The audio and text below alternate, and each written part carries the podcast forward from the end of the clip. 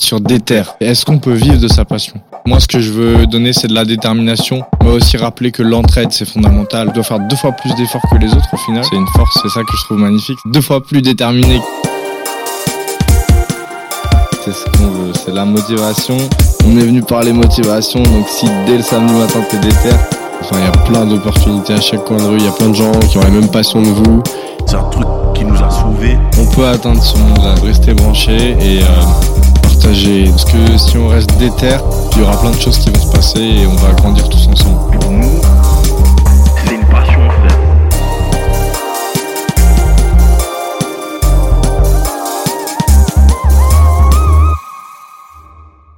Yo, c'est Guise et vous êtes sur Déter. Aujourd'hui, j'ai le plaisir et l'honneur d'accueillir Kondo dans mon émission.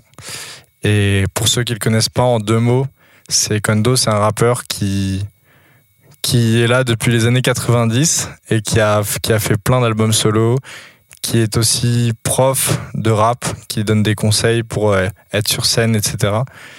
Et c'est un artiste euh, entier et complet qui qui a une œuvre euh, qui moi m'a toujours touché et que j'écoute depuis très longtemps. Donc je suis vraiment très très fier de l'avoir ce soir. Kondo, comment tu vas? Salut Guise, ça va? Ça va et toi? Ouais, c'est cool. Merci de m'accueillir dans cette jeune émission qui semble bien motivante.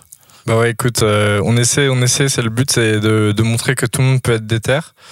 Et du coup, moi, je voudrais euh, commencer pour que nos auditeurs comprennent bien euh, ton parcours, que tu commences par nous raconter ton entrée pour ta passion principale, qui est la musique.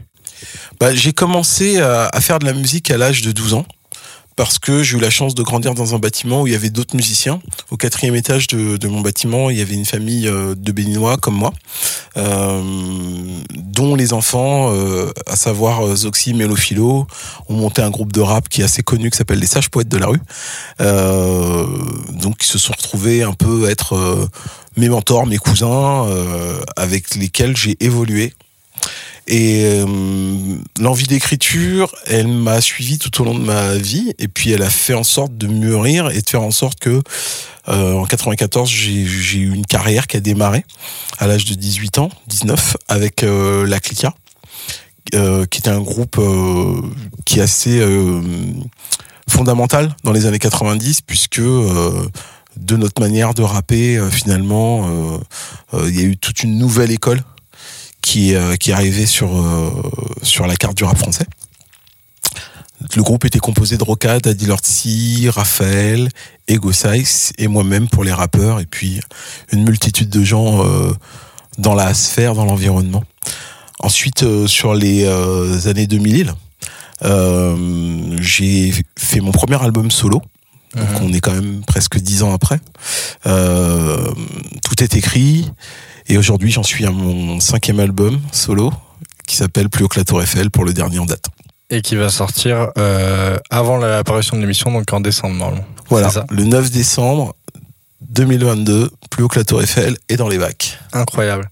Et du coup, ce qui est marrant, c'est que tu as commencé par me parler de l'écriture. Ouais. Donc toi, euh, avant que ce soit la musique qui te touche, c'est le côté écriture qui t'a d'abord euh, inspiré?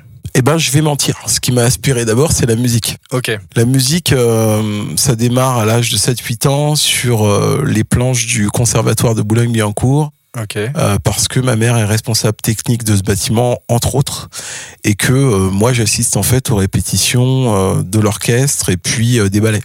Mhm. Donc euh, j'étais assez fasciné par cet environnement-là, surtout par les ingénieurs du son, euh, les techniciens lumière, euh, la musique. euh, tout ça, c'est des choses qui me touchaient par- particulièrement.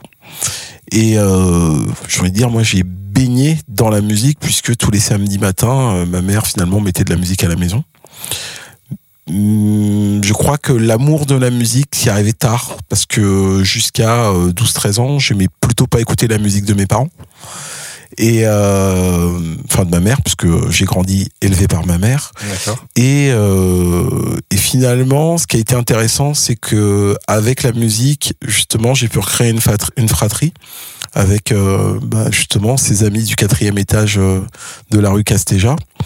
Euh, donc que sont Zoxy, Mélophilo, Ego Size, donc voilà, avec qui j'ai j'ai démarré mon aventure de rap. Du coup, t'étais enfant unique? Moi, je suis enfant unique, ouais, tout à D'accord. Alors, c'est marrant, j'aime bien sa phrase. J'étais enfant unique parce que euh, il y a dix ans de ça, j'ai découvert que effectivement, euh, j'étais finalement le troisième d'une fratrie de huit. Ah Donc oui. euh, voilà, oui, je, je suis le fils unique de ma mère, mais je suis le troisième d'une fratrie d'enfants dans du côté de mon père, quoi. Ok, ok. Bah, parce que je pensais du coup que t'allais me dire que t'avais eu l'impression d'être adopté entre guillemets par euh, cette fratrie Mélophilo, Oxy et. Oui, et en fait, ce qui été assez drôle, c'est que autant j'ai été ado- adopté par euh, par cette fratrie, Mhm. Autant, ce qui était drôle, c'est que ma mère, par exemple, elle donnait des cours de maths euh, à la sœur de Zox, et donc, bah, elle est, pour le coup, elle, elle a été adoptée par ma famille, et, et puis eux aussi, ils ont été adoptés par par ma mère. Donc, euh, quelque part, on, on a recréé le village que, parce que nos parents, ils se connaissaient déjà du Bénin. Ok. Ouais, donc il y avait en fait dans ce bâtiment il y avait pas mal d'échanges. euh, Il y avait de l'échange parce que effectivement, on se parlait. On faisait Mhm. partie de de ces rares personnes qui, qui prennent encore le temps de se parler. Donc, euh, par exemple, au troisième étage, il y avait une autre famille, il y avait des enfants, euh, les Rosen, euh, et quand ils montaient à la maison, parce que pareil, ma mère les entraînait. donc, le rapport à la transmission et, et, et aux études est assez marqué chez moi. Mhm. Et, et du coup, à partir de quel moment tu m'as dit que c'était Zoxy qui t'avait beaucoup initié, mais à partir de quel moment Parce que bah, c'est toi, toi et toi-même, tu te dis j'ai un truc à faire, j'ai envie d'écrire, j'ai envie de faire de la musique. C'est ça a été quoi le, le grand déclic en fait? J'ai toujours été euh, quelqu'un qui, euh, qui fabrique. Donc euh, avant de, de mettre à l'écriture, je fabriquais des boomerangs, je fabriquais, je j'achetais des maquettes, donc je fabriquais des choses. Et et donc euh, dans la musique, j'ai trouvé un espace où euh, je pouvais fabriquer des textes en fait.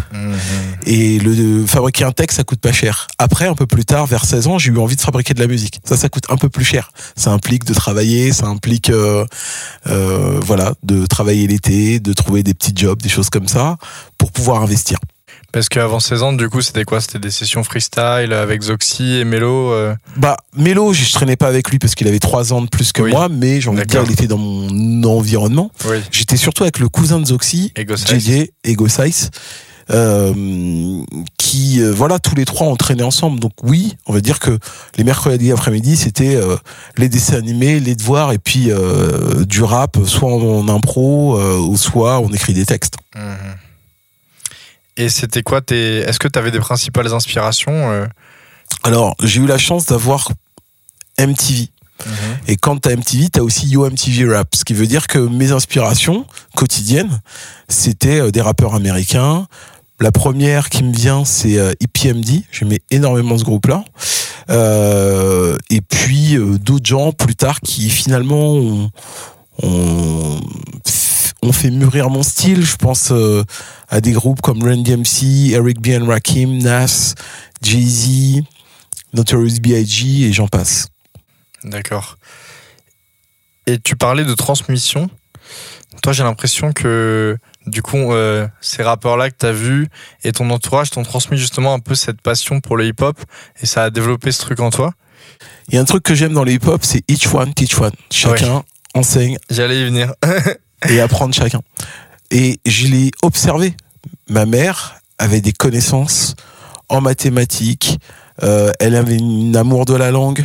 Mhm. Et ben, par exemple, quand mes potes euh, venaient euh, chez moi le samedi après-midi pour qu'on aille ensuite en répétition, ma mère elle disait je suis désolé hein, si Kondo il veut sortir vous allez tous devoir faire une dictée voilà. Donc la transmission c'était euh, c'était essentiel.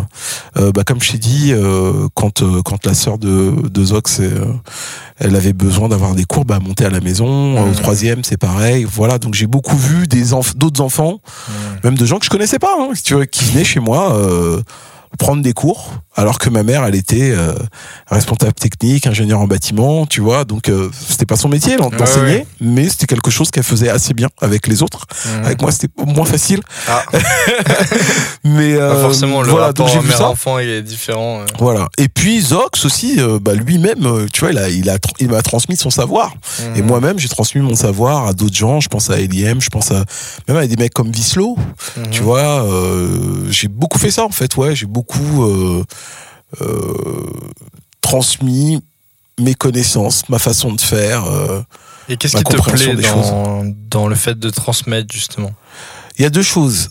Quand tu transmets, tu as un rapport, en fait, il n'y a rien de mieux euh, que de d'enseigner à quelqu'un pour toi-même valider que tu as bien compris les choses. Et ensuite, le deuxième plan, c'est que euh, les questions des autres, euh, ce sont soit des questions que tu as déjà eues, ou soit des questions que tu vas avoir. Donc pour le coup, c'est toujours un autre espace d'enrichissement. Donc en fait, dans le domaine de la transmission, en fait, 1 plus 1 égale 3. C'est-à-dire que euh, chacun vient avec des questions et des réponses, et puis à la fin, on, devient, on est tous enrichis d'un savoir supplémentaire. Ouais, c'est comme si on, vous fabriquiez une espèce de vérité euh, commune à plusieurs et chacun apporte des éléments de réponse, quoi. La vérité, je sais pas, mais en tout cas, comme tu dis, on s'apporte Un- des éléments un de réponse. de vérité, peut-être. alors. J'aime bien les idées, l'idée de des éléments de réponse. Je crois que c'est Ouais. bien. Euh, après, justement, ce qui devient intéressant, c'est euh, de tester et voir si l'empirisme que tu as eu, bah, finalement, ça, ça produit euh, finalement une théorie ou pas, et donc une vérité ou pas. Ok. Et du coup, toi, tu as eu plusieurs euh, expériences différentes en tant qu'artiste, d'expériences de groupe, d'expériences solo. Ouais. Le- L'expérience de groupe, c'était plutôt euh, dans ta jeunesse, on va dire? Ouais, euh, ça dépend où tu commences et où t'arrêtes la jeunesse. J'ai envie de dire si c'est euh, jusqu'à 24 ans, ouais, j'ai eu d'abord eu des expériences de groupe. Euh, donc euh, coup d'état phonique mon premier groupe, Ouais. la Clica mon deuxième groupe, et puis euh, mon expérience de groupe s'arrête là. Parce que la Clica c'est 4 ans euh, finalement du d'un groupe qui a vraiment fait euh, carrière, euh, marqué son époque, euh, qui a été important dans le monde du rap français. Pour que les gens qui connaissent pas forcément réalisent un peu l'ampleur du truc, est-ce que tu, est-ce qu'il y a des événements en particulier que vous avez fait qui étaient, est-ce que toi, bah, tout simplement, est-ce que tu as un événement qui t'a marqué et où j'en ai eu- plus d'un. T'en as plus d'un, mais bah, le premier, c'est déjà le label Arsenal sur lequel je suis. Mhm. Doit être le deuxième label indépendant de rap français ou le troisième, ok. tu vois. Euh, après, après, euh, c'était après Assassin Production, tu vois. Et donc euh, c'est un des premiers gros deals en maison de disques qu'il y a eu. Euh, ce label-là, il aura produit euh, bah, la Clica, Ideal J, Le Combat Continue, euh, Hachim, euh, voilà, et, et j'en passe. Donc c'est quand même un très gros label qui a été monté avant tout par des potes et que euh, nous en tant que groupe, euh, je sais pas, moi dans mon groupe, euh, on démarrait euh, Ali euh, d'abord comme Booba d'abord comme danseur, puis rappeur, ensuite Ali comme rappeur qui a formé Lunatic après. Euh, je sais pas, pour ne citer que. Mhm. Mais est-ce que tu as un souvenir en particulier? Alors un, Un souvenir concert, en particulier, oui, par exemple, par exemple, ou- on a fait un concert à la Cigale complet. Euh, me demande plus l'année, je suis oublié. on s'est retrouvé au festival de jazz de Montreux, Mhm. euh, en tête d'affiche. Avant nous, en première partie, c'était leader, euh, non, Lord of the Underground. Mhm. On a fait l'anniversaire de la Zulu Nation, deux groupes français qui sont invités, euh, la Clica et Bustaflex à l'époque. Voilà. Des belles expériences. Plutôt, ouais. Mais c'est pas les meilleurs pour moi. Ok, Mes plus belles expériences, en fait, je les ai connues après. d'accord. Donc euh, il y a eu la fin de ce groupe et après tu t'es tu t'es retrouvé un peu. euh, Alors, ce groupe-là a continué et moi, je suis parti. Ah d'accord, ça a continué. euh, à l'âge de 24 ans de ce groupe-là parce que je m'y sentais pas bien Pourquoi? Parce que il y a un moment j'étais plus dans la même énergie plus dans la même envie et en fait Mhm. avec ce groupe-là moi j'ai découvert ce qu'on appelle les rivalités euh, intestines, tu vois, les, les rivalités entre frères, en fait, des gens qui, sa- qui s'aiment plutôt bien, mais euh, qui, face euh, au succès et à la médiatisation, bah, parfois pètent un plomb. Euh, voilà, c'était beaucoup de guerre d'ego. Mhm. Et euh, mais voilà, ce qui est normal quand tu formes un groupe entre 18 et 25 ans. T'as que ça de l'ego. T'as de l'ego et de la, tes- de la testostérone. voilà. Donc euh, euh, ça voulait dire que ben j'ai pu voir avec ce groupe-là ou plutôt ce collectif quelque part l'effritement des relations que j'avais construites quand euh, quand j'étais adolescent. Par exemple, mon mon groupe d'origine, Coup d'état phonique, a splitté à Ah cause oui. de à cause finalement du succès qu'il y avait autour de ce groupe-là et puis a splitté aussi parce que euh, euh, il y avait des, ce qu'on appelle des euh, des, des injonctions professionnelles. Mhm. Tu vois, quand euh, au départ tu fais les choses par passion et par amour, donc tu fais ça de avec le cœur, donc amateur, fait avec le cœur. Et ben, quand tu arrives dans le monde professionnel, il faut être structuré, il faut euh, avoir conscience des enjeux.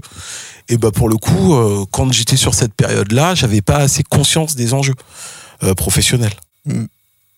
En plus, je pense que ce qui jouait beaucoup, c'est qu'à l'époque, bah, le rap était pas non plus aussi médiatisé et aussi comment dire rémunérateur que, que maintenant. Alors, y avait au niveau pas de la rémunération, de- il y a- avait, mais par contre, on- n'avait pas d'exemple. C'est ça. Voilà. C'est-à-dire, donc, on n'avait pas d'exemple et puis on n'avait pas ce qu'on appelle une culture de la gestion financière. Mhm. Il n'y avait pas de conseil, il n'y avait pas de Voilà. d'avant, quoi. Voilà, Très peu. voilà. C'est ça, c'est ça qui se passe quand Mhm. t'es euh, pionnier, sachant qu'il y avait quand même deux générations avant la mienne. Oui. Euh, donc, on n'était pas tout à fait pionnier. mais Ouais, euh, parce que déjà à l'époque, on disait que c'était la nouvelle école, vous, entre voilà, c'est ça c'était l'idée. c'était avec les X-Men, tous ces, Ouais. tous ces groupes-là, quoi. Tout à fait. Et du coup, après, t'as enchaîné sur une carrière solo. Ouais. Comment ça s'est construit cette première carrière? Parce que, comme tu l'as dit tout à l'heure, il y a eu 10 ans entre la fin de la Clica et ton premier album, c'est ça? Ouais, c'est ça. Euh, Comment ça s'est construit? Et, euh, et surtout, comment t'as as réussi à passer euh, de cette expérience de groupe à une expérience autour de où tu t'es recentré peut-être plus sur ta musique et toi ce que t'aimais? Parce que quand on est cinq on peut on n'a pas autant de liberté que quand on est tout seul aussi peut-être.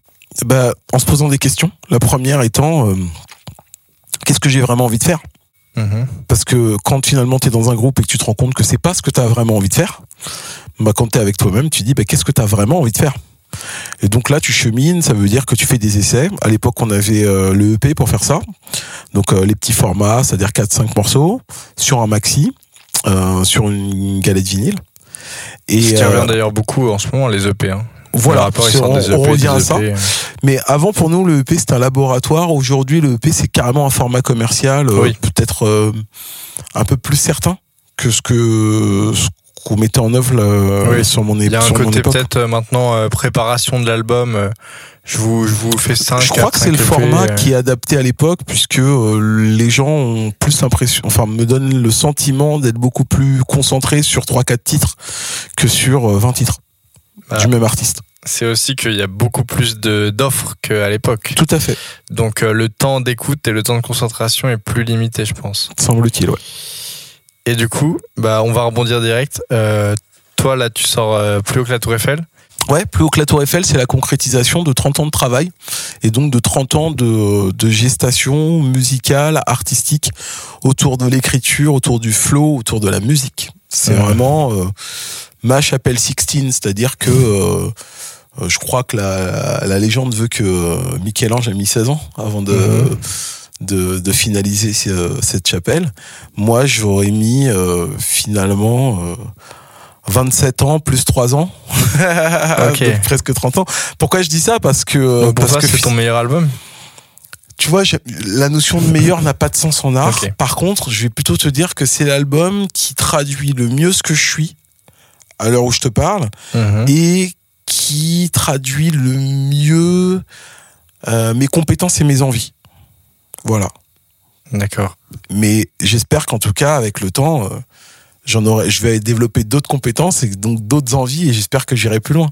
Mhm. Mais, euh, mais, mais là, vraiment, je me rends compte que euh, j'avais commencé un travail autour de, de mon troisième album qui s'appelle Soul Inside, Mhm. autour du live, euh, comment produire des disques faits, qui joués par des musiciens qui sonnent vraiment hip-hop et qui en même temps, toute mon histoire, tout mon background musical et culturel, euh, c'était mon point de départ. C'était un peu euh, déjà un aboutissement que de faire ce disque-là euh, en 2012.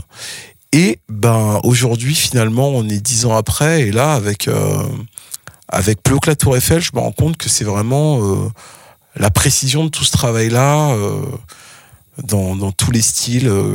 voilà, c'est Kondo qui fait de la trappe, Kondo qui, qui fait du boom bap, mais surtout, voilà, moi qui raconte une histoire qui est qui m'est personnelle, voilà, qui, qui est empreint de de toute la charge émotionnelle euh, qui m'habite depuis dix ans et, plus encore et qui, euh, qui raconte l'histoire de, de mes ancêtres, de mes parents, euh, de ma fratrie de, et de la mienne aussi. Mhm. Ce disque, c'est un, c'est un album euh, un peu concept, on va dire. Justement, C'est un album concept, ouais. on parlait euh, du fait qu'il y a beaucoup d'EP qui sortent et que le temps de concentration est de plus en plus limité. Toi, tu as voulu revenir, ou peut-être pas revenir, mais en tout cas euh, proposer un format qui s'écoute plutôt en une fois et, et avec une concentration. euh, Alors, non, non, plus- moi je suis un, je suis un fou. D'accord, t'es un fou. Moi je suis un fou. Je crois que. je crois que le monde a besoin de fous. Mhm. Et euh, non, non, ce qui me, ce qui me plaisait là-dedans, c'était euh, justement d'arrêter de, de regarder les, les rapports marketing, d'arrêter de regarder ce qui se fait ou ce qui se fait pas. Oui. Moi, je me suis dit, il est important pour moi que je raconte cette histoire. La vie m'a permis de, de pouvoir faire ce disque. Et ben, je vais le faire en y mettant tout mon cœur parce que Mhm. euh, bah, quand t'as la chance comme moi d'avoir une, une carrière, et ben euh, on peut t'appeler. C'est ce qui s'est passé euh, dans un conservatoire et te dire bah voilà, euh, si tu veux, tu peux rester chez nous pendant deux ans, trois ans et euh, et créer quelque chose avec notre notre équipe. Donc on j'ai fait ce qu'on appelle une résidence artistique et donc en fait on m'a dit bon bah voilà, viens écrire ton prochain album chez nous. T'as peut-être qu'une seule contrainte, c'est de travailler avec le département danse, le département euh, musique actuelle, le département jazz. Et je demande, mais j'ai le droit de quoi? Il fait, bah, tu fais ce que tu veux, tout ce que tu veux. Non, j'ai fait, non mais sérieux, j'ai, j'ai- je peux, je peux, je peux avoir un orchestre, ouais, je peux avoir un chef d'orchestre, ouais, c'est, je peux avoir des, des cuivres, ouais, je peux avoir euh, de, la, de la batterie, des, ouais, je, ouais, je peux même avoir un compositeur avec moi. Ouais, alors donc euh, Laurent Colombani qui, qui était le, res- le responsable du département euh, musique actuelle et jazz, qui est le coordinateur pédagogique et tout, mais euh, il m'a dit ouais Kondo viens chez nous, euh, viens créer, fais-nous découvrir ce que tu sais faire, ton savoir-faire, ça intéresse nos élèves, etc.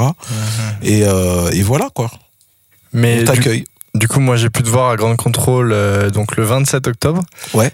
Et justement, tu étais sur scène avec plein de musiciens derrière toi. Voilà. Et ben en fait, ce sont les autres, ce sont des profs à la base du conservatoire. Mais j'aime pas dire ça parce qu'en fait, moi j'ai été prof au conservatoire aussi et je le suis encore. Dans ce même conservatoire Dans ce ou- même conservatoire, au départ, je suis allé en, en tant qu'artiste et puis ils m'ont gardé comme prof. Mais c'est qu'en fait, on est tous des génial. artistes accomplis.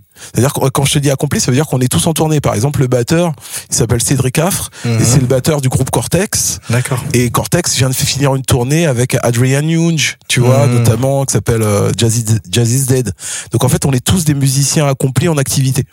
Donc il y a, y a Donc- à la fois non, mais le- c'est important parce que souvent en France, il y a- il y, a une bizarrerie, c'est dès que tu mets le mot prof, les, les gens ils pensent que t'es enfermé, que t'es figé dans le, dans, Mhm. dans, dans le marbre, euh, tu vois, que, que t'es glacé dans le temps, en fait, que t'as pas d'activité. En fait, non, moi je suis juste, on est juste artistes. Et en fait, on est des artistes qui aimons enseigner. C'est pas pareil. tu vois, Ouais, on n'est pas vois. là parce qu'on est obligé. On est surtout là parce qu'on a envie. Mhm. Bah, c'est ce côté transmission que tu Voilà. kiffes qui revient tout le temps en fait. Voilà. Et donc avant, ça je le faisais avec euh, avec des des jeunes, des potes. J'ai eu des crews. Hein. Donc il y a eu plein de gens qui qui sont venus chez moi, euh, qui m'ont demandé des conseils, des machins. Donc avant ça, je le faisais gratuitement.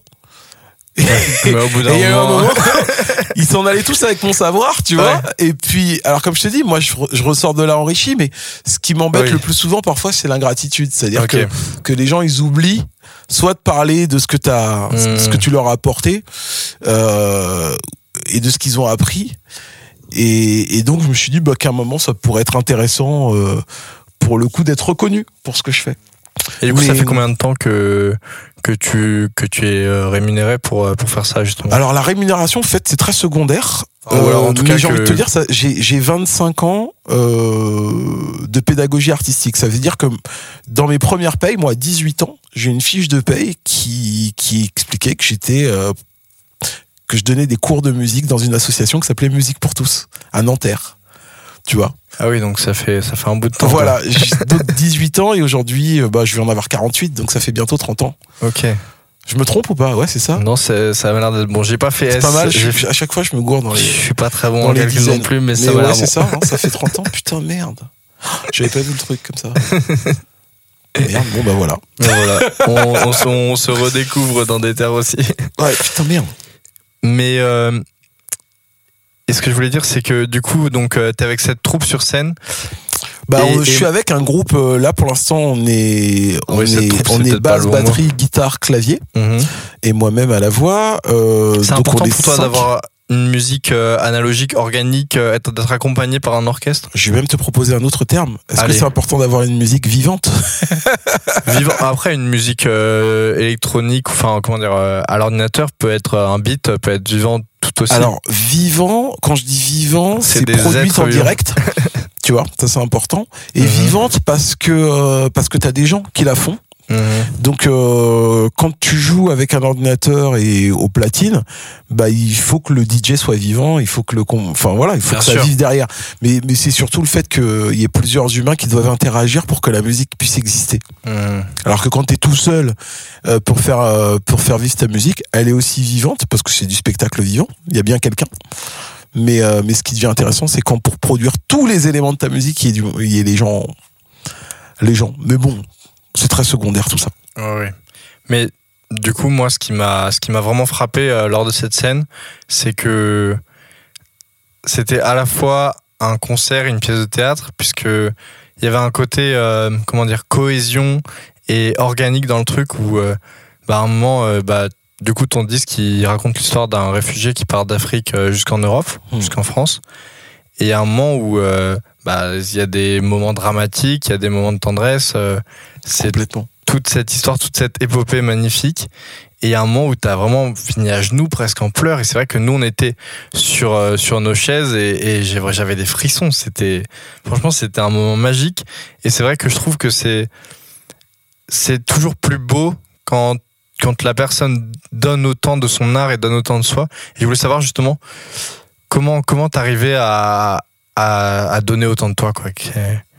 Bah alors ça, c'est... euh, Tu vois, je sais pas si je donne de moi ou si je suis juste à, ma, à la bonne place, en fait. C'est-à-dire qu'en gros, euh, je, je pense qu'on est plus habitué à des gens qui font leur métier peut-être dans l'excellence. Euh, c'est surtout que j'essaye de, de, de, de vivre mon métier euh, voilà, de la, de, la, de la plus belle des façons. Et pour moi, euh, quand tu véhicules une émotion à travers euh, la scène, à travers une chanson, à travers euh, des textes, à travers un album, bah, il, il faut que tu t'emportes ton, ton auditeur, Mhm. tu vois, ou ton auditrice, quoi. Faut que t'en- t'emportes les spectateurs et que tu les mettes au cœur de ce que tu veux raconter. Donc, donc tu prends tous les outils qui sont à ta disposition pour ça. Et il s'avère que j'ai la chance d'avoir eu euh, autour de moi bah, des répétiteurs, des gens comme Arnaud Vernet, qui est en fait un metteur en scène, des gens comme Arnaud Churin, des gens comme Dede Cabal. Donc j'ai eu une expérience de comédien et j'ai aussi une expérience de, de producteur, de rappeur et tout ça. Et il y a un moment, bah, tout ça, ça fait moi. Et donc, à un moment, bah, sur scène, euh, j'arrive, euh, moi, chargé de tout ce savoir-là. Et donc, je le mets euh, au profit de l'histoire que je raconte. D'accord. Et justement, j'aimerais parler un peu de cette histoire que tu racontes. Cette histoire, donc, euh, comme on l'a dit, c'est celle d'un réfugié qui arrive, euh, qui passe d'Afrique jusqu'en France. Mm. T'as dit que ça fait 30 ans que ce disque, euh, que tu conçois ce disque, entre, entre gros guillemets, on va dire. Qu'est-ce qui t'a donné envie de raconter cette histoire et pourquoi, pourquoi raconter cette histoire-là, en fait? Alors, c'est sans doute, cette histoire, réellement, elle est née il y a, il y a, il y a 10 ans. D'accord. fait, C'est euh, déjà. Il y a 10 ans, euh, j'ai envie de, de renouer avec mon père. D'accord. que qui est plus dans mon en- dans mon environnement euh, parce que mes parents euh, après leur divorce euh, se sont embrouillés comme on dit Mhm. et euh, et moi euh, finalement euh, j'avais un père qui était au Bénin puis une mère qui vivait en France et puis je vivais avec elle et euh, ayant euh, ma fille qui naissait à ce moment-là, je voulais annoncer à mon père euh, bah, son existence. Mhm. Donc j'ai demandé à ma mère si elle pouvait m'aider euh, au moins à mm, rentrer en contact avec lui, avoir son adresse, son téléphone. Et euh, pour elle, c'était pas possible quoi. Euh, même si elle avait des infos, elle pouvait pas me les donner. Euh, Pour elle, il y avait un, il y avait un blocage, il y avait un traumatisme derrière. Et euh, j'ai demandé à mon oncle et pareil, euh, il, euh, il pouvait pas me donner ses, ses coordonnées. Donc je me suis mis en recherche. Et souvent, quand euh, quand t'interpelles l'univers pour les choses, t'as souvent des réponses quand tu poses des questions. Et ben moi, j'ai eu une réponse 15 minutes après avoir posé ma question, puisque j'ai tapé sur Google euh, le nom de mon père. Je savais qu'il était économiste, qu'il avait déjà écrit des bouquins, donc je me suis dit, bah, pff, je vais le trouver assez facilement. Ça a pas loupé. Sauf que c'est pas lui que j'ai trouvé. J'ai trouvé un message qui est renvoyé à ma boîte Twitter. Et ce message, il était signé d'un frère. qui en fait me disait voilà salut je suis euh, Charia euh, fils de gens innocents euh, voilà euh, je suis à Paris actuellement voici mon téléphone ça me ferait plaisir de te parler Ah, donc il t'avait envoyé un message que t'avais pas vu il m'avait envoyé un message que j'avais pas vu sur Twitter Excellent. Et c'est de ce moment où t'as justement, dont tu parlais tout à l'heure, où t'as découvert que t'étais pas fils unique. voilà donc D'accord. j'appelle ce téléphone je tombe sur ce frangin Mhm. là il m'apprend en fait que je suis le troisième d'une fratrie de 8 Ok. il m'explique qui est mon père et il me file les coordonnées de mon père Ok. Donc ouais, ça s'est ça s'est très 15 vite euh, déroulé quoi. C'est en 15 minutes. Je sais, j'étais, j'étais, euh, j'étais à ce moment-là, j'étais professeur au conservatoire de Puteaux, ce qui est d'ailleurs assez drôle parce qu'à un moment, euh, souvent on, on m'alpague sur mon sur mon parcours artistique et tout, mais enfin c'est drôle ce que dit la vie. Donc euh, pareil à, à Puteaux, j'ai été professeur de musique pendant 9 ans, professeur de, de rap et professeur de de création euh, de création audio numérique. Mhm. Et, euh, et c'est l'endroit, j'ai enseigné dans l'endroit où je répétais quand j'avais 15 ans. Donc c'est assez marrant, la vie me renvoie toujours à des, à des endroits qui sont, qui sont, qui, quoi, qui ont déjà eu lieu, enfin que j'ai déjà traversé. Mhm. Bref, je suis à ce moment-là, donc euh, j'ai tapé sur internet, je tombe sur ce frangin, Ouais. je l'appelle et là j'ai euh, j'ai la réponse à mes questions. Je me rends compte qu'effectivement ma mère a été euh, plutôt objective dans la manière de me décrire mon père. Je suis touché puisque euh, je me rends compte que j'ai euh, ce frère-là qui lui a vécu une grosse partie de l'histoire que je raconte dans ce disque en fait. Et c'est en parlant avec lui que je me suis dit mais je comprends pas parce que lui et moi on est sur le territoire, on n'a pas la même situation économique et, euh, et sociale alors que euh, on a pour euh, origine finalement le même papa et en plus lui c'était mon grand frère. Donc moi je suis encore je me pose encore plus la question de savoir pourquoi c'est pas lui qui est à Mhm. ma place et moi à la sienne. Donc ouais, deux histoires très différentes Voilà. euh, dans une même famille. Quoi. Exactement. C'est ça qui t'a. Donc ça ça a commencé à me faire gamberger. J'ai écrit à mon père une très jolie lettre et il m'a répondu une très jolie lettre et donc on s'est appelé Mhm. Voilà. Et donc, on a pu être en communication. Ça a plutôt fait des belles choses. Et, euh, et je crois qu'un an, deux ans après, bah, il, il décédait en tombant dans les escaliers, on n'a pas eu le temps de se voir. Mais euh, au moins, on est partis l'un et l'autre avec euh, le sentiment euh, d'avoir apaisé des douleurs. Mhm. Et, euh, et ça, c'était cool. Ouais, Et donc, tout parle de ce moment-là où quand je- justement je, je rencontre ce frère et, euh, et je prends conscience de son histoire, que je retrouve mon père, que je me réaxe en fait. Euh, je parle à ma, à ma cousine parce que c'est comme ça que je l'appelle, qui est une super amie qui s'appelle Sophie, euh, qui est à Londres et je lui parle de tout ça. euh, et elle me dit, mais euh, tu sais, nos parents, quand ils sont venus en France, ils sont venus pour se mesurer à la Tour Eiffel. Et euh, je me suis dit, mais ouais, la Tour Eiffel, c'est une très bonne unité de mesure. parce que euh, ma mère, euh, comme euh, mes oncles, ils sont venus ici pour être grands, pas pour être petits, quoi. Et donc, euh, je me suis dit, non, il faut que je parle de l'histoire de ces, de mes anciens, des miens. Euh, parce que les gens en fait nous connaissent pas. Euh, quand je dis les gens, c'est-à-dire que la télévision française, euh, voilà TF1, euh, France 2, France 3 et tout, bah, on raconte très peu nos histoires de d'étrangers en France ou de Français issus de la France coloniale. On, on, on parle très peu de nous. Et donc je me suis dit, mais ce racisme-là, il existe que dans la mesure où les gens, ils ont pas compris que les histoires que on vit, les histoires que moi je peux vivre, elles sont très proches de de de de, de celles de, de des grands-parents de mes copains, euh, voilà, euh, qui ont été euh, élevés dans le Massif central. Il y en a aussi qui ont été amenés à partir, à quitter leur région pour aller s'installer dans une autre région où il y avait personne autour d'eux et construire en fait un nouvel environnement, etc. Sachant que bon, là on a la langue en commun, mais en même temps tu me diras quand tu viens de la France coloniale, tu as aussi le français en commun avec la France sûr. métropolitaine. D'accord. Donc, donc tout ce cheminement s'est fait sur euh, à partir de ce moment où tu as recontacté ton frère. Ouais, ouais. Et, euh, et, tu- comment, et, et en fait, comment tu. ça c'est le cheminement euh, d'écriture. Ouais. Mais donc c'est le fond. Mais après dans la forme, il y a un cheminement qui a démarré justement à- au sortir. C'est de- de- ce de la clica. C'est justement. donc, tu as eu ce cheminement intellectuel, on va dire, mais Ouais. comment tu as concrétisé ça dans un disque, en fait?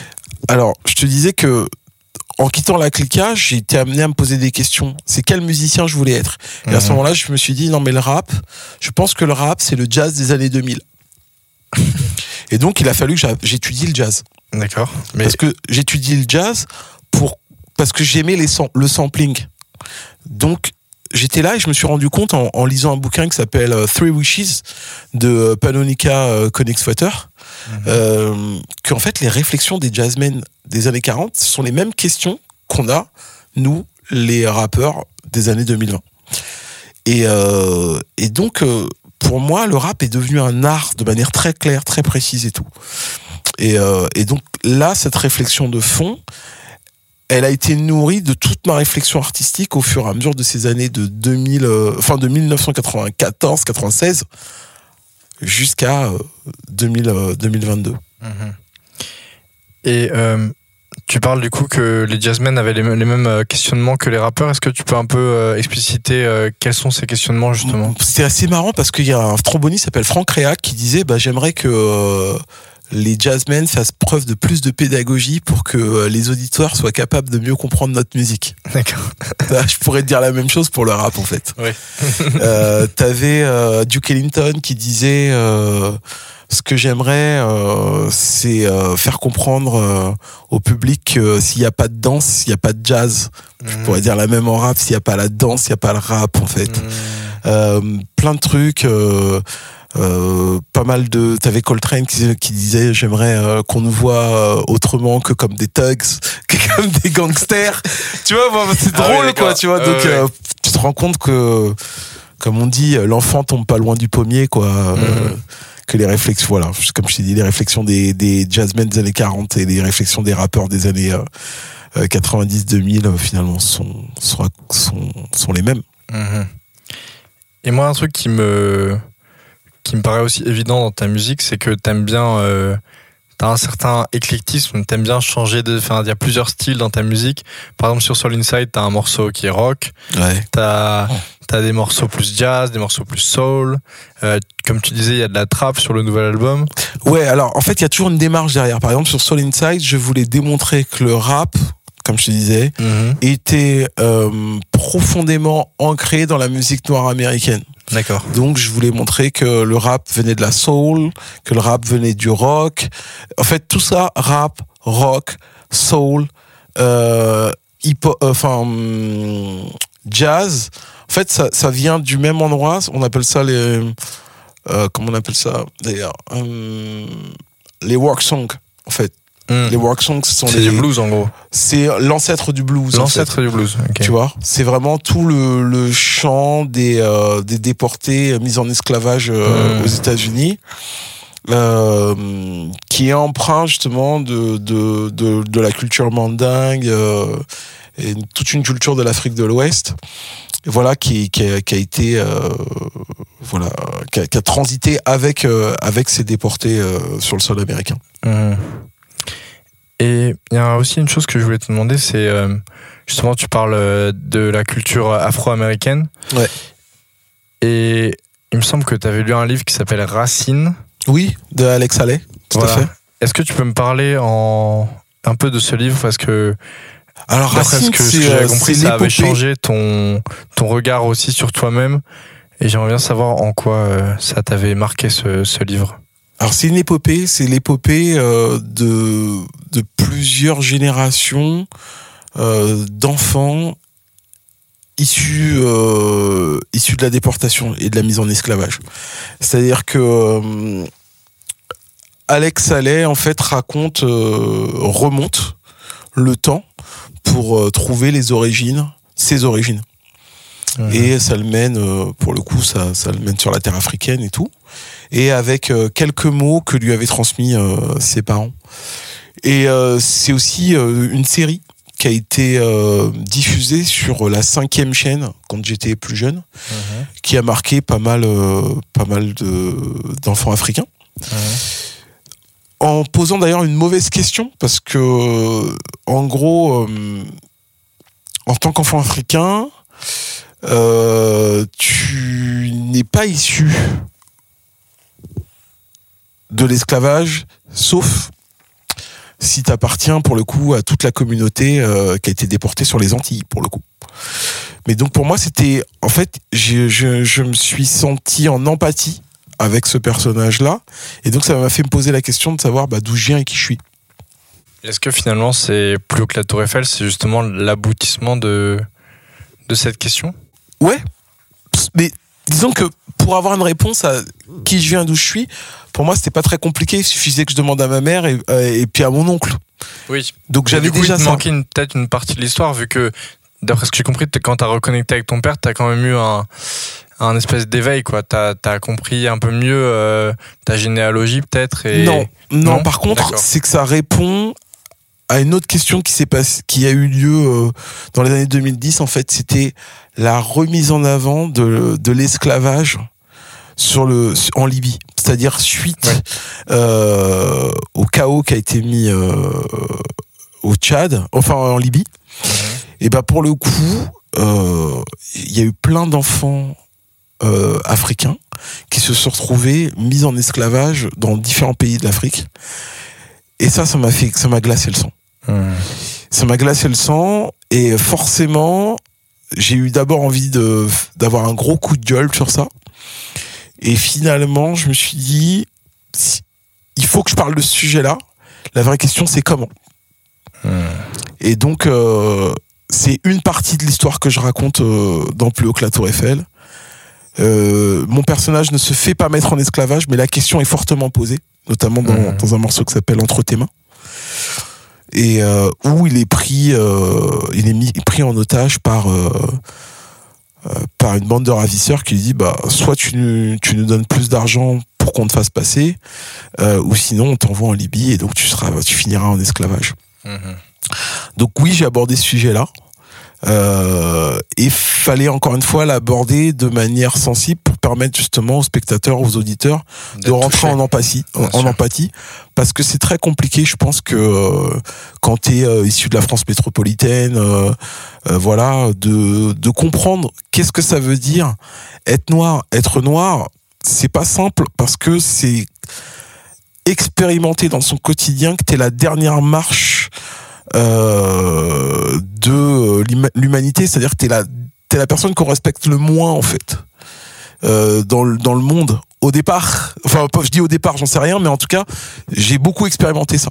D'accord. Euh, et donc ce sentiment-là, c'est très difficile parce que on est, enfin, il y a très peu de gens qui naissent euh, en étant, en comprenant ça, quoi. C'est-à-dire que euh, quoi que t'ailles, quoi que tu fasses, partout que t'ailles dans le monde, bah t'as l'impression que t'es toujours, euh, voilà, au dernier rang de l'échelle de l'humanité. Et ça, ça pique un peu.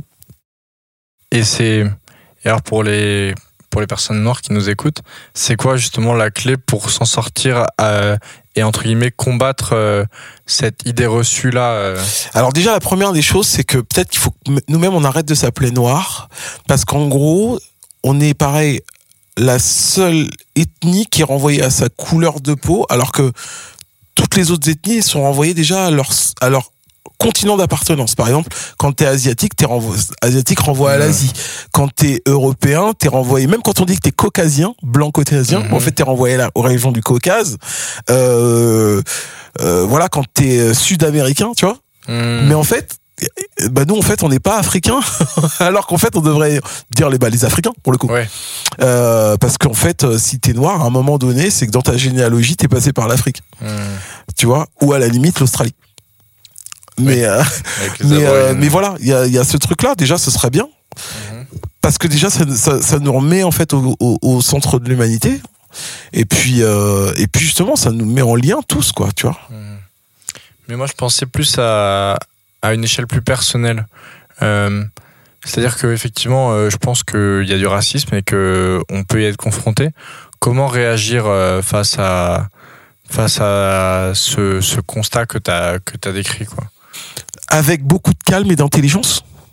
Je crois que euh, moi j'aime bien ce que dit Cheikh Anta Diop, c'est-à-dire que l'idée c'est qu'il faudra s'armer d'une très grande rigueur et de beaucoup d'intelligence Mhm. bah, pour démontrer finalement que on est euh, profondément humain et qu'on a euh, une, civilisation qui mérite euh, d'être respectée et en même temps nous montrer qu'on appartient en fait finalement à une communauté d'humains et on a tous à, à- échanger ensemble, à évoluer ensemble. C'est ça que je raconte. Moi, ce qui m'intéresse, c'est c'est pas tant ce qui nous clive que ce qui nous rassemble. Bien sûr. Mais justement, à travers ta musique, euh, t'essaies de rassembler. Ouais. Et ça se fait euh, par un militantisme artistique qui est assez assumé, puisque euh, justement à la soirée dont on parlait tout à l'heure au Grand Contrôle, t'as ramené des associations et des bénévoles de ces associations. Est-ce que tu peut-être pas que des bénévoles? Non, non, mais par contre, c'est important que tu vois, tu dis, t'as ramené des associations. En fait, non. J'ai Ah. proposé à des associations de venir parler de leur travail lors de ce spectacle parce que, en fait, j'étais un dénominateur commun entre elles toutes et j'avais envie de faire en sorte qu'il y ait une sensibilisation aux actions que ces, euh, que ces associations menaient. Donc, à Mhm. savoir SOS Méditerranée, le Cadachel, le Secours catholique, euh, la Croix-Rouge. Tout ça, ce sont Mhm. des associations dans lesquelles j'ai pu euh, travailler. Et finalement, euh, j'ai pu euh, y aller en étant ce que je suis, donc en proposant finalement mes compétences et en trouvant face à moi en fait des gens qui étaient réceptifs à ces compétences. Mhm. Et pour toi, le lien entre la musique et, et le militantisme, il devrait être plus, euh, plus assumé, plus euh, comme tu l'as fait, parce que on voit Alors, beaucoup pour moi, le lien il est vraiment entre le hip-hop et le militantisme. entre la culture hip-hop. Ouais, Ouais. parce qu'en fait, euh, pendant longtemps, moi, j'ai appris beaucoup de choses euh, en écoutant des disques de rap. Tu vois, quand Mhm. tu écoutes les disques d'IAM, euh, tu vois, c'est eux, par exemple, qui m'ont sensibilisé à, à, à l'Afrique, à la France-Afrique aussi. euh, pour euh, Assassin aussi, j'étais sensibilisé à tout ça. La rumeur aussi, pas mal. Donc, euh, je me rends compte que, que le rap a fait œuvre d'éducation. Et je crois qu'en fait, comme l'art est de toute façon politique, même quand tu es dans l'entertainment, tu réponds finalement à, à une perspective politique de, de, Mhm. de ce qu'on voit de toi et de ce qu'on veut que tu sois. Ben, il est intéressant pour un artiste euh, de saisir de la question politique, mais en la mettant en fait à son propre niveau. Moi, euh, je suis pas politicien, je sais pas faire, je sais pas m'adresser à des masses. Par contre, euh, je- ce qui m'intéresse, c'est de m'adresser à des cœurs. Mhm. Voilà. Et donc pour toi, c'était important de, de mettre en avant les actions euh, de ces associations? Oui, parce que euh, c'était surtout important de dire euh, euh, ces, asso- ces- ces associations, elles font un super travail, qu'elles ont finalement pas assez d'occasion de d'être dans la joie et le partage. Et je voulais qu'on partage déjà tous ensemble un moment de joie et de kiff. Enfin, voilà, de partage, voilà, je voulais qu'on partage ça. Et, euh, et en fait, dans ces associations, j'ai croisé des gens. J'ai croisé des gens qui sont réfugiés euh, et que euh, je voulais les inviter à mon concert. Et puis je voulais qu'eux aussi ils participent d'une façon ou d'une autre. Parce qu'à un moment, j'aimerais euh, que le travail que j'ai pu faire avec ces réfugiés-là aussi vienne sur scène. Parce qu'on a fait des super trucs. Et puis c'était aussi euh, permettre à d'autres que tu vois j'ai des potes qui sont photographes, j'ai des potes qui sont peintres, j'ai des potes qui sont euh, profs, bah, de leur dire bah euh, venez, euh, venez, peut-être vous allez, euh, ça va vous donner envie aussi euh, de mettre euh, votre pierre à l'édifice. euh, et donc c'est faire du lien. Et, euh, en, tant qu'artiste, euh, donc euh, sur ta carrière, tu as fait cinq albums. Enfin là, le cinquième va bientôt sortir. Sur une carrière de 30 ans, je voulais savoir justement qu'est-ce qui te motivait au plus profond de toi pourquoi un tel amour de la musique, comme tu le dis euh, notamment, euh, tu vis pour la musique, comme tu Je dis vis le... pour la musique, ressens la vie par la musique, se manifeste mon esprit quand, quand le monde devient la musique. Ouais. magnifique, la partition, Ouais, ça c'est sur le premier album solo 2003. 2003 déjà. Ah oui, Ouais. c'est vrai que j'avais même pas. Je crois, je croyais que c'était 2006. Bah non, c'est Non, c'est 2003. 2003, d'accord. Qu'est-ce qui, qu'est-ce qui t'anime? Euh, je pense que c'est parce que je suis un enfant, euh, bah, j'allais dire un enfant unique. Bah oui, de ma mère, mais c'est ça, c'est parce que euh, ce qui m'animait au début, c'était l'ennui. Mhm. Sans, sans ennui, il n'y a pas envie de faire, il y a pas d'envie de faire. C'est intéressant. C'est euh, c'est c'est parce que tu t'ennuies que tu as envie de compenser l'ennui et donc tu fabriques. C'est pour ça que j'ai je faisais de la peinture, je dessinais euh, voilà et puis à un moment j'ai écrit. Après de l'ennui, il y a aussi euh, la rencontre, c'est parce que j'écrivais et que je faisais du rap que j'ai rencontré euh, bah, mes copains d'enfance euh, Zoxy et en ensuite, c'est parce qu'on s'ennuyait tous les trois et qu'on faisait des choses qu'on a envie, qu'on a eu envie de faire en sorte qu'on nous entende plus. On voulait exister, quoi. Exister plus, plus haut, plus fort. Euh, et puis après, euh, j'en suis vite revenu parce que s'il n'y a pas le fun de l'amitié, bah c'est pas marrant de faire de la musique. Et après, j'ai vu dans la musique en fait une, une capacité de, une possibilité de faire du lien, d'être en relation avec l'autre. Euh, et que la musique, en fait, tu vois, dès que j'ai, à chaque fois que j'ai dit que j'étais musicien, que j'étais clair avec moi-même, ça m'a toujours ouvert des portes. Par exemple, euh, au début des années 2000, euh, je faisais une mission d'intérim pour euh, pour AGF, qui est une boîte euh, d'assurance. Et, euh, et à ce moment-là, euh, une de mes spécialités, c'est que je fabriquais des questionnaires d'études de satisfaction. Voilà, donc j'ai voilà, je, je, je rédigeais des, des questionnaires d'études de satisfaction. Et donc j'étais parti sur une sur quel genre de produit?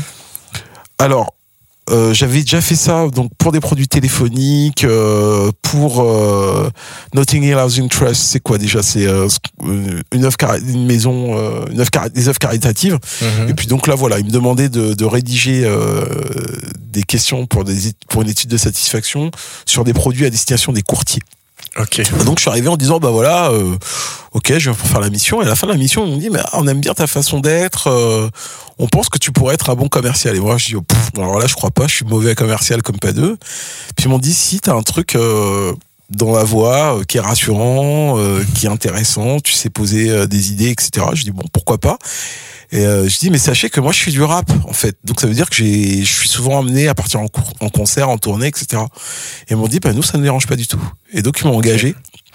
Et donc de 2000, euh, 2001 à 2007, je me suis retrouvé à bosser chez Alliance euh, dans le département euh, courtage. Mhm. Et euh, voilà, j'étais, euh, je m'occupais de faire des, des questionnaires, de- des études de satisfaction, euh, des- de la mise en relation avec les courtiers, etc. Et en fait, euh, ils m'ont dit, bah tu sais, il y a les 35 heures, et avec les 35 heures, tu pourras faire ta musique. Et à chaque fois que j'avais besoin de faire des concerts, bah, ils me lâchaient mes journées. Euh, souvent, quand je revenais de concert, ils me demandaient comment ça s'est passé. Et donc, en fait, ma, ma, une de mes plus belles cliques et mes plus belles relations, en fait, euh, en groupe, Mhm. ça a été justement dans cette dans cette boîte qui est Cette complètement corporate, tu vois.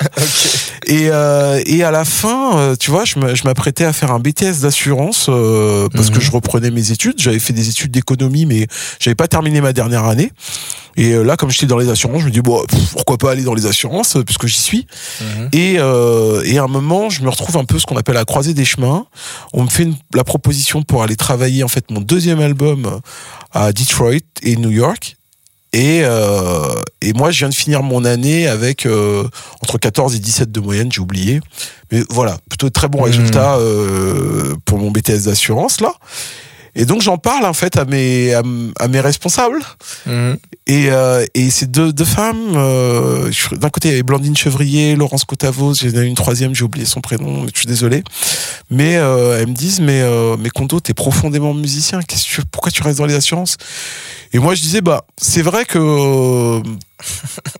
non mais en fait, à 5 ans, je voyais un plafond de verre, mais je gagnais bien ma vie, tu vois. Ouais. Donc, euh, je me suis dit, bah, si la musique, ça reste une vraie passion, pourquoi pas? Et en fait, j'ai fait, bon, à 5 ans, j'ai un plafond de verre. Et là, si je fais de la musique, en fait, je connaîtrais aucun plafond de verre dans ma vie. Hmm. Et donc, je me suis dit, bon, bah, je vais Est-ce qu'à cette époque, la musique euh, te suffisait pas pour vivre Euh, c'est pas ça. Je crois que je crois que juste j'avais eu pas mal de déboires. C'est-à-dire que j'avais eu euh, la déception de mon premier groupe euh, qui, Mhm. qui s'étiole. euh, après, euh, j'ai bossé avec euh, avec un pote. On devait monter euh, une une société qui s'appelait Menace Record qui a, qui a fait qui a fait ses preuves hein, Mhm. et tout. Mais mon pote, en fait, euh, finalement, euh, s'est avéré euh, bah, être un escroc. Ah. Hein, pour le coup, euh, et moi j'ai été euh, pour le coup euh, Escroqué. escroqué.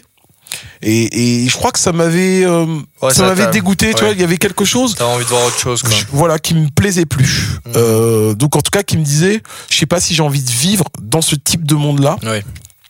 Et, euh, et je me suis dit bah si je suis dans la musique, il faut que je sois dans la musique à ma façon en étant pleinement un au contrôle de ce que je peux faire et de deux euh, en m'offrant un environnement sain Mhm. pour travailler. Et j'ai réussi à le fabriquer, à le, mettre en place grâce à d'autres poteaux, grâce d'abord à du public. C'est en fait c'est des, gens qui m'ont qui m'ont qui m'ont proposé de faire un premier label euh, associatif. C'est des, des potes de Château Thierry. Et ça c'était pour mes premiers maxi. C'est le nom du label du coup. C'était Exil à l'époque. Exil. Et, et après, en fait, euh, au niveau de Greenstone Records, c'est arrivé en fait après euh, mon premier album, après euh, Tout est écrit, où là, j'ai eu cette chance à la sortie d'un concert, je tombe sur un, pro- un producteur bu- burkinabé et sa femme qui elle était euh, euh, américaine, euh, originaire de d'Ypsilanti, qui est en fait un, un patelin qui est juste à côté de Detroit, et qui m'ont Mhm. dit mais franchement, nous on t'a vu sur scène, qu'est-ce que tu fais en France, mec? Ok. et donc j'ai dit bon bah attends, moi je bosse dans une boîte d'assurance, mais ils m'ont dit non, viens aux États-Unis, viens bosser avec nous. Et puis euh, ils m'ont dit bah t'es capable de faire un business plan pour euh, pour la semaine prochaine? J'ai dit ouais bien sûr. Ok. Donc j'ai fait un business plan. Ah oui, direct. Je suis arrivé et puis ils ont dit bah nous en fait ton truc il est cohérent, viens, on te suit. Et donc j'ai parlé de ça en fait à, à mon équipe Mhm.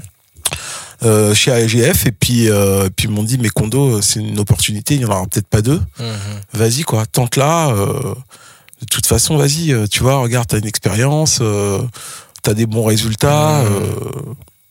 si t'as besoin de revenir dans l'assurance, tu, tu reviendras. Et du pas. coup, t'es allé à Détroit. je suis allé à Détroit et puis je suis rentré dans la musique et j'ai plus jamais fait autre chose que de la musique depuis 2007. Génial. Et ça s'est passé comment à Détroit? Je suis allé à Detroit. Ouais, désolé, je le dis Detroit, pas. Non, non, non, mais Détroit, mais j'aime bien. que moi, Non, parce que le- moi, Moi, moi, moi, à chaque fois que je dis Detroit, tu vois, je me remets dans l'ambiance. Tu vois ce que je veux dire Je ressens le que truc. Ah ouais, bien sûr, mais moi, si je le dis, ça Bah, va pas être joli. Là-bas, ce qui était, ce qui était cool, c'est déjà rencontrer euh, des artistes que j'admirais. Je pensais au groupe Slum Village avec qui Oui, je voulais collaborer. fait un feat, ouais. Euh, Comment il s'appelle le morceau déjà? Le morceau s'appelle Dis-moi ce qu'elles veulent, Ah, produit voilà. par Vincile, euh, Mhm. d'Ocus Pocus. Euh, Il y avait eux, il y a le fait d'avoir euh, d'avoir vécu des expériences de fou, euh, avoir rencontré LL Cool J là-bas, j'ai rencontré euh, Mhm. j'ai rencontré l'équipe euh, de D12. J'avais rencontré des gens, pas mal de rappeurs américains, d'artistes américains. Et t'es resté combien de temps là-bas? Oh, je suis resté euh, trois semaines, un mois. Tu vois, c'était pas long. Et j'ai fait, euh, genre, je faisais, euh, j'ai fait deux semaines, euh, deux semaines Detroit, deux semaines New York. Oh ben non, j'ai fait plus d'un mois. Et euh, non, j'ai fait deux semaines, deux semaines Detroit, une semaine New York, une semaine Detroit. Ok. Je suis revenu là-bas. Et t'étais jamais allé aux États-Unis avant? Si j'étais allé aux États-Unis euh, en 93 ou 94 Ah, Avec la Clica? Avec la Clica pour l'anniversaire de la Zulu Nation Mhm. euh, où on était accueillis voilà par eux Euh, on, est, on résidait à New York Center euh, au Méridien encore euh, Africa Bombata qui était courant voilà c'était Africa Ouais. Bambata qui euh, qui je sais plus c'était quel anniversaire. Bon on était en Mhm. 80 95 je sais plus c'était 95 94 95 96 bref j'ai oublié. Désolé. Enfin Pas voilà. problème sur les dates. euh, Voilà, mais tout ça pour dire que, euh, en tout cas, c'est euh, c'est c'est parce que j'ai parlé de ma musique et parce que j'ai Mhm. parlé de mon envie, parce que euh, Et surtout que t'as agi. Enfin, les gens ils t'ont repéré à un concert quand même. ouais, ouais, ouais, C'est- vrai que j'ai agi. C'est vrai quoi. que euh, la déterre, elle est venue du fait de de de- d'avoir compris que tout ce que la vie m'offrait et allait m'aider à accomplir mon rêve le plus profond. Et je crois que je suis persuadé de ça grâce un livre que m'avait donné une, euh, une directrice artistique d'Universal qui s'appelait Anne Lamy, qui m'avait offert euh, parce que je quittais la Clica. Mhm. Elle, elle comprenait que j'allais me retrouver seul. Mhm. Et m'a offert un bouquin qui s'appelle L'alchimiste, et on est plein à l'avoir lu.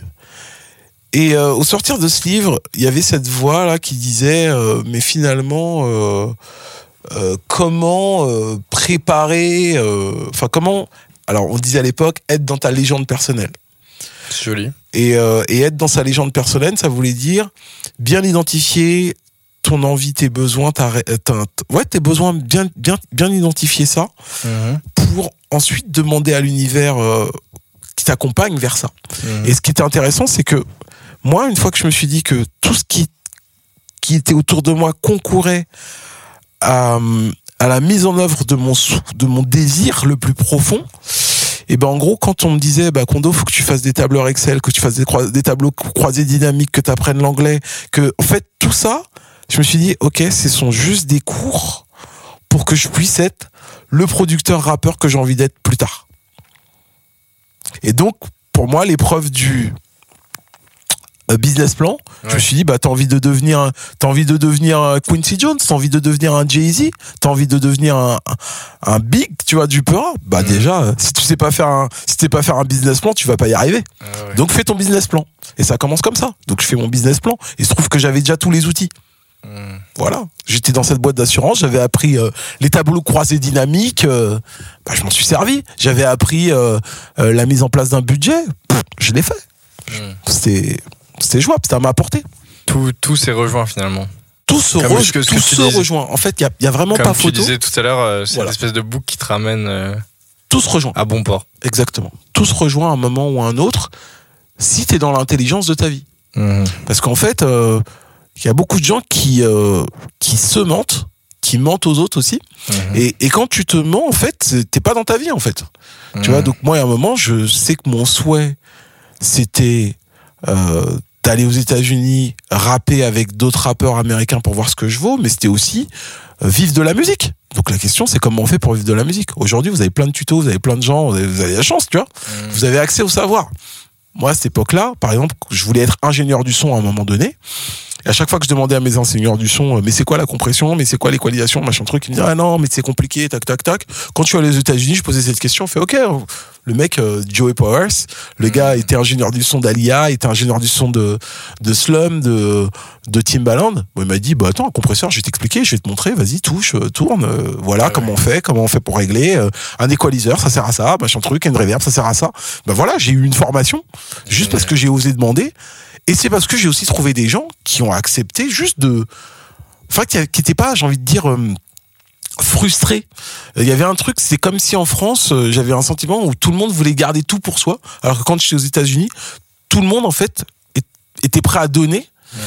Et c'est pas, c'est pas donner ton savoir, en fait. C'est que je peux te donner tout mon savoir, mais t'es pas moi. Mhm. Donc si t'as si Donc t'as pas, ma démarche, t'as pas Bien mon sûr. expérience, t'as pas mon truc. Je peux tout t'expliquer. Non Ça mais moi pas- c'est c'est un truc qui m'a toujours énervé les recettes de grand-mère ce truc euh, Wow.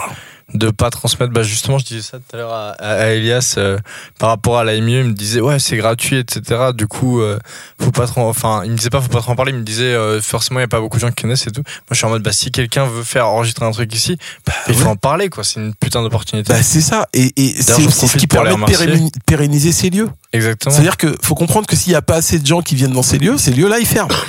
Donc mieux vaut se parler. mais c'est ça Voilà. Et euh, moi, c'est pour ça aussi que je t'ai invité, déjà parce que j'apprécie énormément ta musique et que j'écoute depuis un paquet de temps. Et puis qu'il y y a cette. Enfin, on sent dans ta musique ce côté de partage et de, et de passion qui est, qui est omniprésent, quoi. Honnêtement, elle est, elle est chez tout, normalement, chez tous les artistes, en fait. Mm. Mais euh, il y a un moment, pourquoi tu, pourquoi tu chantes du Michael Jackson? Pourquoi euh, tu chantes du Jay-Z euh, ou du Nas? C'est parce qu'il y a un moment, quand, Il y a eu une communion, quoi. quand eux, ils disent leur truc, tu te dis, ouais, mais moi aussi, je Mm. pense ça. Ouais, c'est vrai. tu vois ce que je veux dire? Ça te touche. Ouais, bien sûr. Bah voilà, il y a- il y a- encore une fois, il y a des trucs qui sont très français. Moi, moi j'a- j'a- j'arrive plus à écouter de la musique euh, où je me sens sale après, en fait. parce que parce que parce que j'ai eu de la chance de, de, de naître dans une époque où j'écoute de la musique où je me sentais propre et, su- et super euh, super humain. C'est quoi la musique qui te, rend- qui te, qui te rend sale? La musique qui me rend sale, bah c'est la musique où je me sens où je où je me sens insulté tout le temps. En fait, aujourd'hui, par exemple, le gros mot et l'insulte a plus la même valeur qu'à mon époque. C'est pas, je veux dire, tu peux insulter, mais c'est pas insultant. Mais, euh, mais, mais par contre, tu vois, quand, euh, voilà, il y a des fois, j'ai l'impression de me faire, quand j'écoute des rappeurs, j'ai l'impression de me faire engueuler par mon oncle ou, euh, j'ai l'impression de me, me faire vanner ou, tu vois, je ressors de là, je suis vénère, tu vois ce que je veux dire? Je suis pas détendu, euh, voilà, il y a une époque où j'écoutais de la zik, je me disais, ah tiens, ah ouais, ce morceau-là, je le mets de côté parce que quand je serai avec ma, ma meuf et tout, tu Mhm. vois, on va se mettre bien, tu vois. Ouais, ouais. Et, et puis d'autres musiques où t'es là, Le tu te dis, putain, faut que je fasse ça, écouter, avec des- faut que je fasse écouter ça à des poteaux, putain, faut que je fasse écouter ça. Je pense qu'il y a toujours ce truc-là aujourd'hui, hein. Mais, euh, mais pas que pour s'énerver, tu vois. Aussi des moments où tu chill et t'es là, tu fais, vas-y, mets un bon son et tout, ah, trop bien. Les rappeurs sont trop énervés maintenant Non, je, je, je, je fais pas, je fais pas d'amalgame, mais Non, surtout que maintenant il y a une diversité c'est qui juste, quand non, même. il y a, il y a quand même un que truc, c'est, euh, je trouve qu'en 2022, le sale a gagné. Ah Il y a- ouais. y, a plus assez de propre. Mais je pense que ça va revenir parce que quand on est tous fatigués comme ça, à un moment, Hmm. Il y a, il y a toujours le. Moi, ce que j'aime, c'est quand il y a un courant fort et dominant, c'est qu'il y a toujours un contre-courant qui arrive. D'accord. Et euh, pour terminer, je voulais te, comme d'habitude, j'ai demandé euh, à ce que tu me rapportes un objet symbolique de ta passion. Est-ce que tu peux nous le montrer cet objet symbolique? Laisse-moi quelques instants pour Yes. aller le chercher.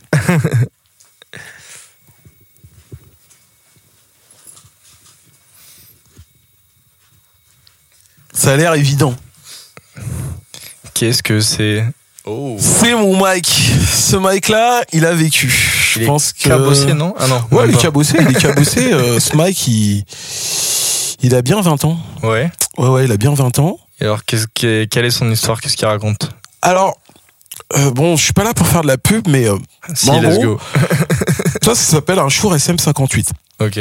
Euh, en fait, c'est un classique du monde de la scène. Mhm. Et pour moi, au départ, ce micro-là, il sonnait pas bien. Je croyais que ce micro-là était nul. Mais j'avais pas assez de thunes pour m'acheter plus que ça. Mhm. Et tout. Et euh, ce micro-là, il symbolise pour moi euh, mon envie de monter sur scène. Il symbolise le travail. Il symbolise, euh, euh, comment on dit, l'abnégation à, à, à mon art. Et il m'a, j'ai compris avec le temps, en l'utilisant dans plein de situations différentes, que c'était un des euh, meilleurs micros du monde. Pas parce qu'il est intrinsèquement bien, mais parce qu'en gros, c'est qu'il est hyper polyvalent. Mm. Et que euh, sur plein de voix, il marche vachement bien et tout. Et je me suis rendu compte que c'est pas l'objet qui euh, qui fait le talent, c'est pas l'objet qui fait la réussite, c'est la démarche. C'est comment tu utilises un objet, cet objet-là. C'est un outil finalement. C'est un outil. Et que cet outil-là, parce que un jour j'ai voulu le maîtriser, le comprendre, faire en sorte qu'il soit adapté euh, à ma voix, comprendre que c'est ma voix qui va devoir prendre du caractère pour que quand elle pénètre dans cet objet-là, elle ait euh, le les bonnes caractéristiques. Bah, je me suis rendu compte que un outil, un instrument nécessite du travail. Et donc à chaque fois que je prends ce micro là, bah je sais que s'exprime tou- toujours toutes mes années de travail en fait.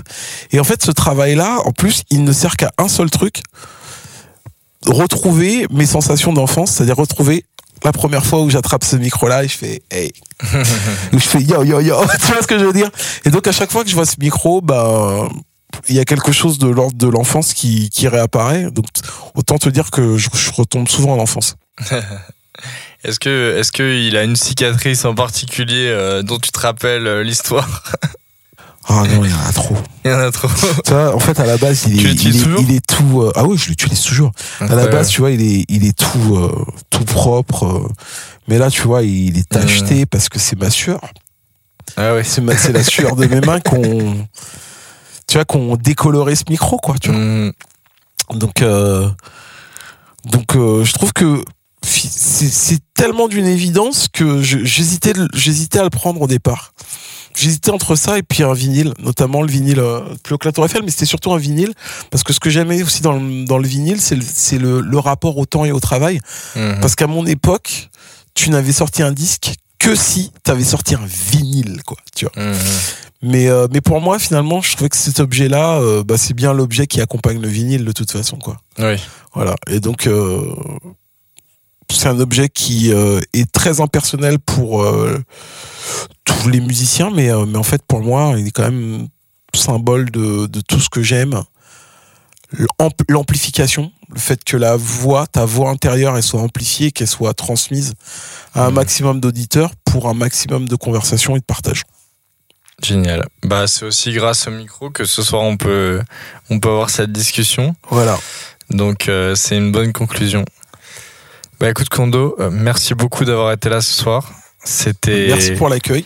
c'était un très très bon moment, une très belle discussion et j'espère que, que ça vous aura plu à vous aussi. En tout cas, j'espère que ça aura rendu les gens déterminés à faire ce qu'ils aiment.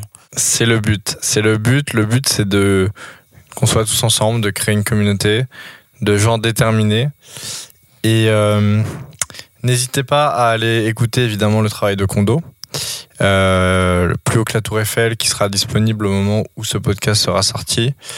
Euh, un très beau disque dont j'ai pu voir, dont j'ai pu écouter et voir la plupart des morceaux joués sur scène Je veux juste redire que le 27 janvier, le 27 janvier. à la place, eh ben, je fais le premier concert officiel de Plus haut que la Tour Eiffel. Incroyable, Voilà, donc vous êtes tous invités à venir. Et, magnifique. La place et après la cigale, c'est ça?